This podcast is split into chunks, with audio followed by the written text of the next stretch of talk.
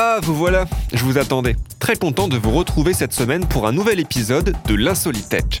Eh oui, vous avez dû le remarquer dans les épisodes précédents, ce n'est pas parce que l'ensemble du pays est confiné qu'il est plus difficile pour nous de trouver des informations croustillantes et intéressantes à vous partager. En fouillant bien, il est toujours possible de trouver quelques pépites, et ça tombe bien, c'est justement le but de cette émission. Rechercher pour vous les meilleurs faits divers et réaliser ensemble un petit débrief des meilleures informations apparues dans la semaine.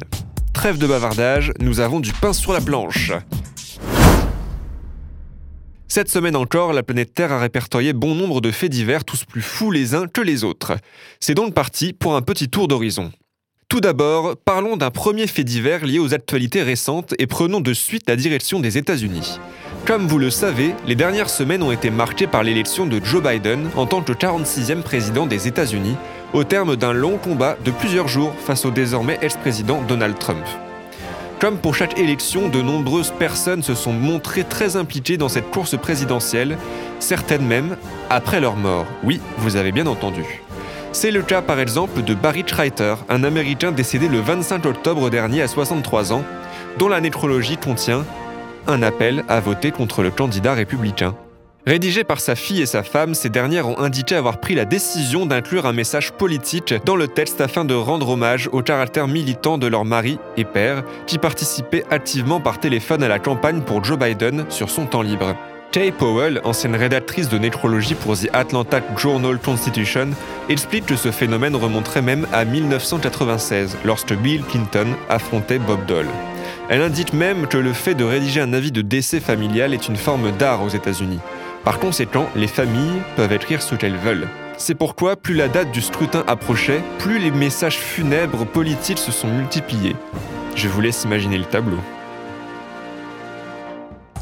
Laissons maintenant tomber la politique et penchons-nous sur une information pour le moins surprenante venant tout droit de Tokyo au Japon. En effet, lors d'une vente aux enchères, une caisse de 20 kg de mandarines japonaises aurait été vendue 1 million de yens, soit environ 8160 euros. Incroyable, non? Difficile à croire et pourtant, cette boîte contenait bien 100 mandarines Satsuma, aussi appelées Mikan. Pour ceux qui, comme moi, se demandent pourquoi cette boîte a été vendue aussi cher, voici quelques éléments de réponse. Tout d'abord, il faut savoir qu'il s'agissait de la toute première vente de l'agrume de la saison, jugée comme étant très prometteuse. Seulement, si ce type de mandarine atteint habituellement le prix le plus élevé du marché, est-ce suffisant pour atteindre cette somme? D'autres éléments sont également à savoir et à prendre en compte. Tout d'abord, seule une centaine de producteurs cultiveraient cette mandarine, qui s'avérerait être difficile à cultiver.